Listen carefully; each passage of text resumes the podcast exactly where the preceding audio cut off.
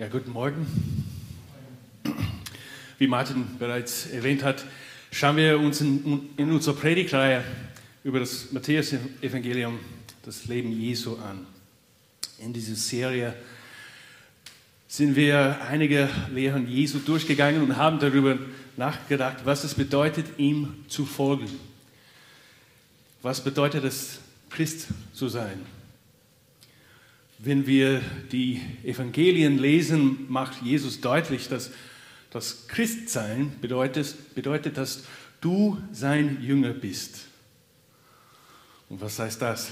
Wie schaut das aus, ein Jünger zu sein? Was musst du wissen, wenn du erwägst, Jesus zu folgen?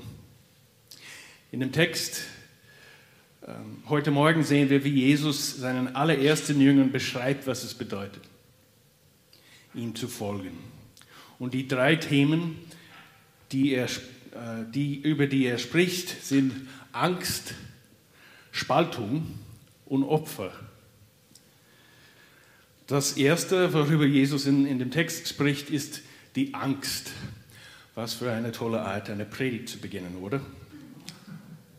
Kurz zuvor hatte Jesus seinen Jüngern gesagt, dass sie auf Widerstand stoßen würden, wenn sie den Menschen die Liebe und Gnade Gottes verkündigen.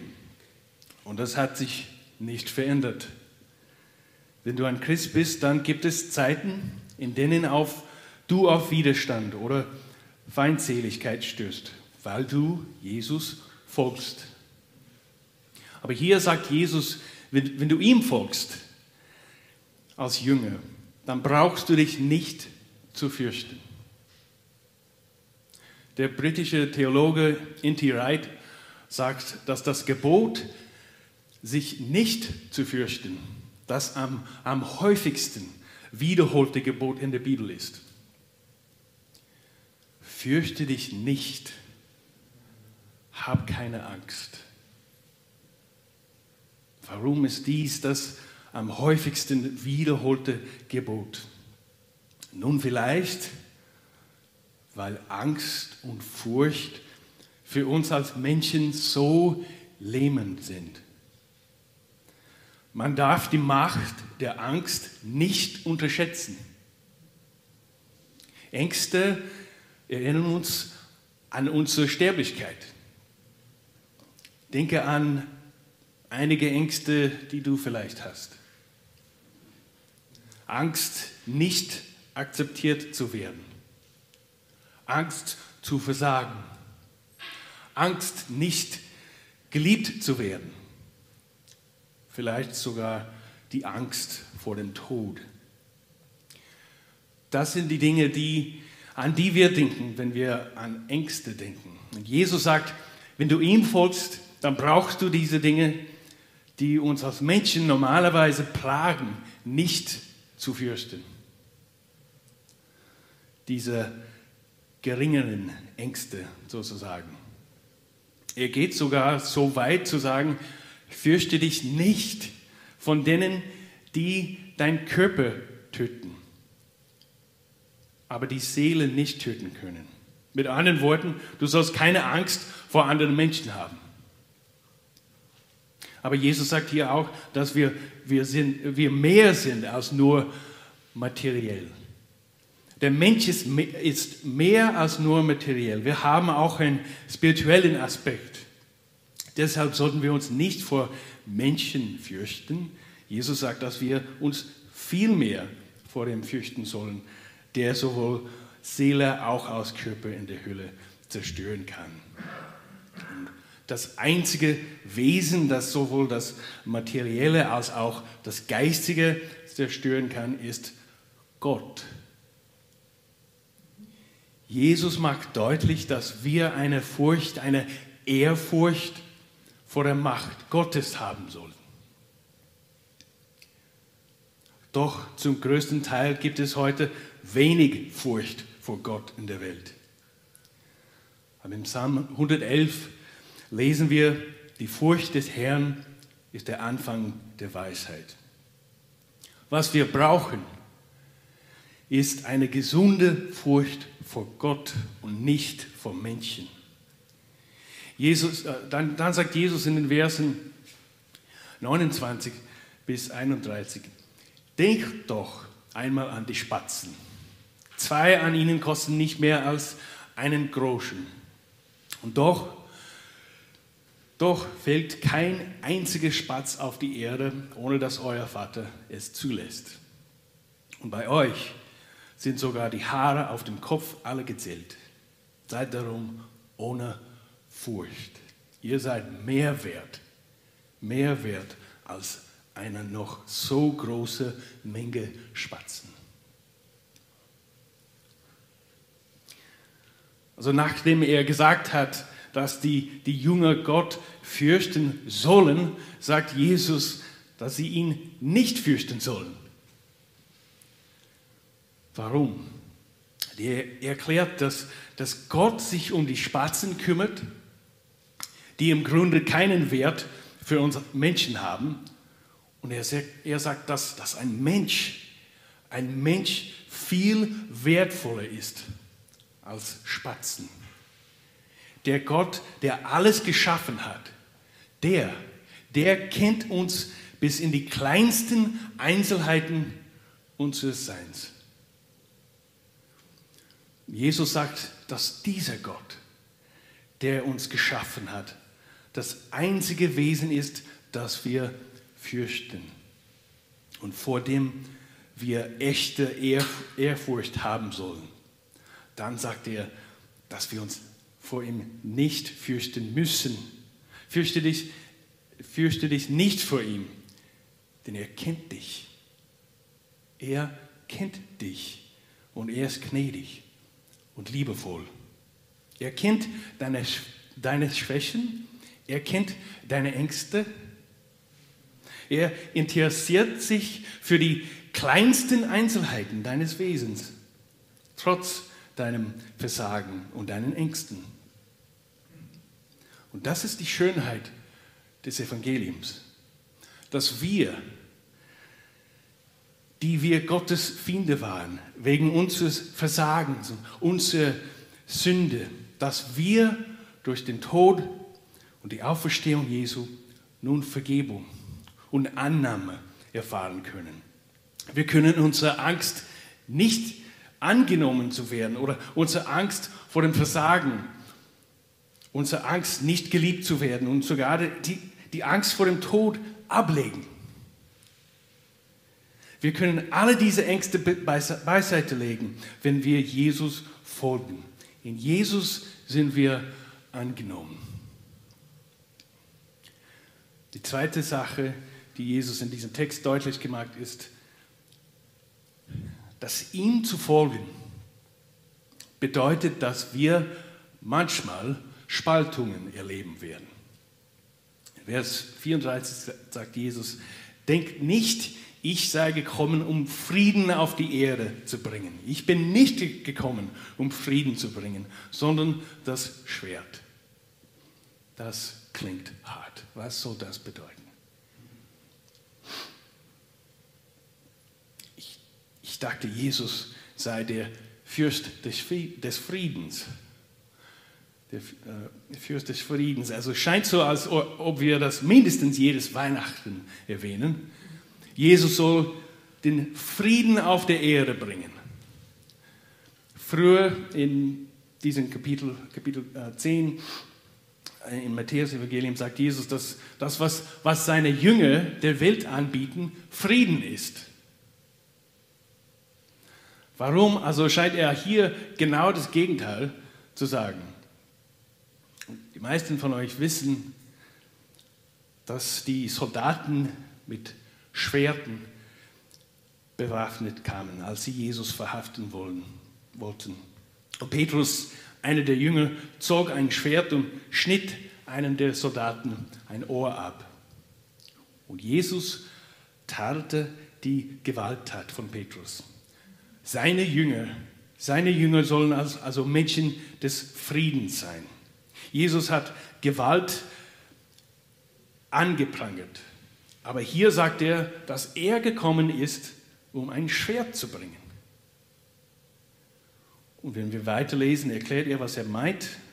Das ist sicherlich, sicherlich keine militärische Eroberung, die er im Sinn hat, sondern eine, eher eine soziale Spaltung, die, die du erwarten solltest, wenn du Jesus folgst. Natürlich kam Jesus nicht nur, um dieses Schwert der Spaltung zu bringen, sondern er kam auch, um Frieden zu bringen. Es ist beides. Jesus benutzt diese Art von Rhetorik sehr oft, sehr oft in seiner Lehre, um die Aufmerksamkeit seiner Zuhörer zu bekommen. Später in unserem Text sagt Jesus, dass du, dass du nicht nur dein Leben dass du nicht nur dein Leben verlieren wirst, sondern es auch finden wirst, wenn du ihm folgst. Im Johannes Kapitel 10, Vers 10 sagt er, dass er gekommen ist, damit ihr das Leben habt und es in Fülle habt. Das vollkommenste Leben, das erfüllteste Leben, der einzige Weg, wie du es finden kannst, ist, indem du Jesus folgst. Aber es kommt mit einem Preis. Jesus möchte, dass wir wissen, dass wir das wissen, ganz klar, dass ihm nachzufolgen mit einem Preis verbunden ist. Denn du erhältst nicht nur einen neuen Frieden, wenn du Jesus folgst, sondern gleichzeitig auch eine, eine Störung, eine Störung des Friedens in deinem Leben. Leben in Fülle, Ganzheit ist das, was Jesus anbietet, aber es kommt oft mit der Erfahrung von Trennung. Aber Jesus geht noch einen Schritt weiter. Er sagt, dass diese, diese Störung des Friedens, dieses Unbehagen an den unwahrscheinlichsten Orten kommen wird. Er sagt, ich, ich bin gekommen, um einen Mann gegen seinen Vater aufzubringen, eine Tochter gegen ihre Mutter eine Schwiegertochter gegen ihre Schwiegermutter. Okay, um fair zu sein, denke ich, dass, dass jeder von uns das Letzte verstehen können. Sorry. Jesus sagt damit, dass das der wichtigste Ort der Sicherheit, dieser wichtigste Ort der Liebe, der Akzeptanz und des Trostes, nämlich die Familie, auch ein Ort sein wird, an dem wir dieses metaphorische Schwert, diese Trennung oder Störung des Friedens erleben werden. Ich kenne viele Menschen, die als, als sie Christen wurden und anfingen, Jesus nachzufolgen, sich von ihren Familien abwandten. Viele wurden praktisch verstoßen.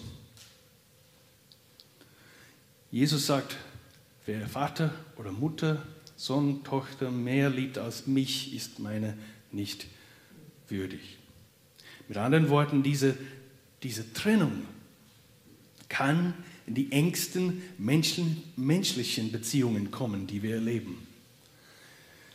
Denn Jesus muss an erster Stelle stehen. Jesus erwähnt Vater, Mutter, Frau, Kind er spricht über Beziehungen in unserem Leben und sagt, dass wir ihn nicht einfach in unserem Leben einbauen können. Das geht nicht. Er sagt, kommt nicht zu mir, weil ihr ein besserer Ehemann oder Ehefrau sein wollt oder ein besserer Elternteil oder um eine glücklichere Familie zu haben. Jesus sagt, dass wir um seinetwillen zu ihm kommen müssen und bereit sein müssen, alles andere beiseite zu legen. Augustinus spricht in seinem Buch Bekenntnis darüber, was es heißt, ein Jünger Jesus zu sein. Er sagt, dass der Schlüssel zum neuen Charakter, der Schlüssel zu einem großartigen Leben, der Schlüssel zu Mut, zu Vergebung, Frieden, nicht die Willenskraft ist. Es passiert nicht durch harte Arbeit, sondern durch die richtige Reihenfolge unserer Liebe. Die richtige Reihenfolge unserer Liebe. Jesus erwähnt diese familiäre Beziehungen und Liebe und er sagt, was er uns gibt, ist eine Liebe und eine Beziehung, die stärker ist als all das, als alles andere. All diese Beziehungen, die wir erleben können und, und genießen können, sind schwächer als die Liebe, die er uns anbietet. Er ist, als ob all, all diese liebevollen Beziehungen, es ist, Entschuldigung, es ist, als, als, als ob all diese liebevollen Beziehungen die Sterne sind. Aber was Jesus uns in sich selbst anbietet, ist die Sonne. Das ist mächtig. Das, das ist eine Liebe, die, durch, die dich durch ein Leben trägt, das voller Trennungen, Enttäuschungen, Schmerz und Leid ist. C.S. Lewis sagt, ich glaube an das Christentum, wie ich glaube, dass die Sonne aufgegangen ist. Nicht nur, weil ich sie sehe, sondern weil ich durch sie alles andere sehe.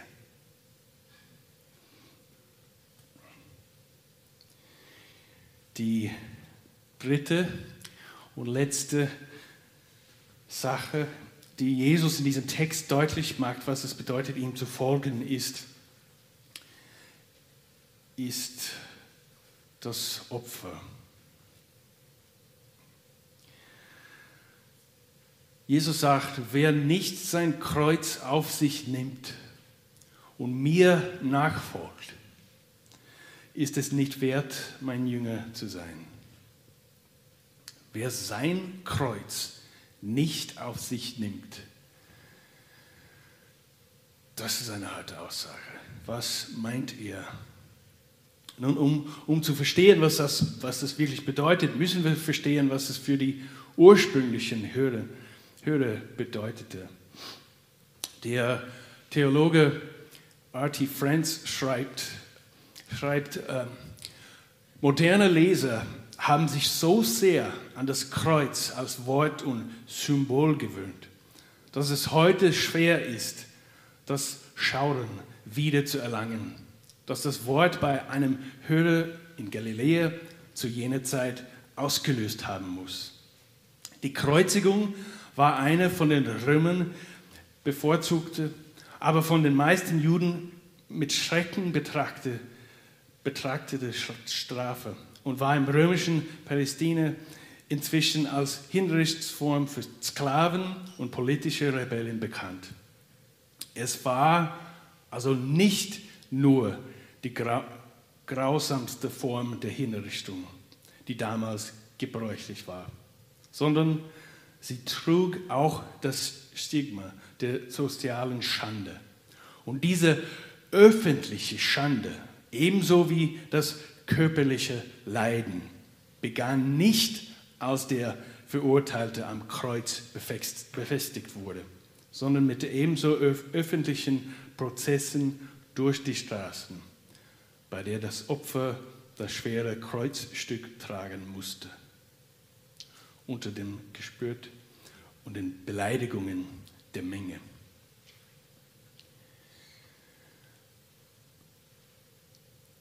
Wir können es lesen. Für manche haben wir das oft gehört, aber das ist wirklich, wirklich schwierig vorzustellen. Die Kreuzigung ist eine grausame Form der Hinrichtung. Was Jesus damit sagen will, ist, dass wir für uns selbst sterben müssen, wenn wir ihm nachfolgen wollen. Die, ah, das kommt ein bisschen später. Die, dieselbe Stelle im Lukas-Evangelium fügt das Wort täglich dazu. Ähm, In Lukas 9, Vers 23 sagt Jesus, wer mir, mir nachfolgen will, der verleugnet sich, sich selbst. Was steht, steht hinter diesem Gedanken, sein Kreuz auf sich zu nehmen? Und nehme täglich, täglich sein Kreuz auf sich und folge mir nach. Mit, mit anderen Worten, es ist, das ist kein einmaliges Ereignis. Das christliche Leben ist ein Leben des Opfers. Um Jesus nachzufolgen, um sein Jünger zu sein, musst du, musst du dich selbst verleugnen, verleugnen oder deinen eigenen Willen aufgeben und dein Leben nach Jesus und seinen Lehren ausrichten. Besonders in den Bereichen unseres Lebens, in denen wir lieber nicht wollen, dass Jesus sich einmischt.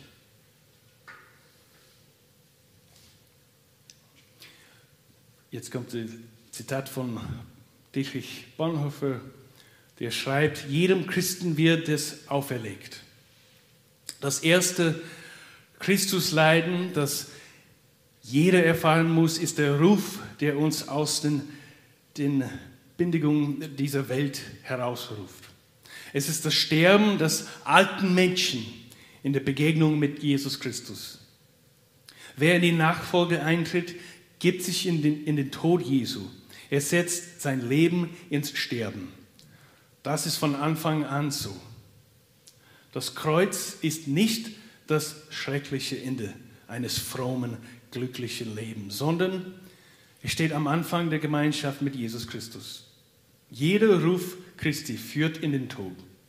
Ob wir mit den ersten Jüngern Haus und Beruf verlassen müssen, um ihm zu folgen, oder ob wir mit Luther aus dem Kloster in den weltlichen Beruf hineingehen, es, es wartet in beidem der eine Tod auf uns, der Tod an Jesus Christus, das Absterben unseres alten Menschen an dem Rufe Jesu.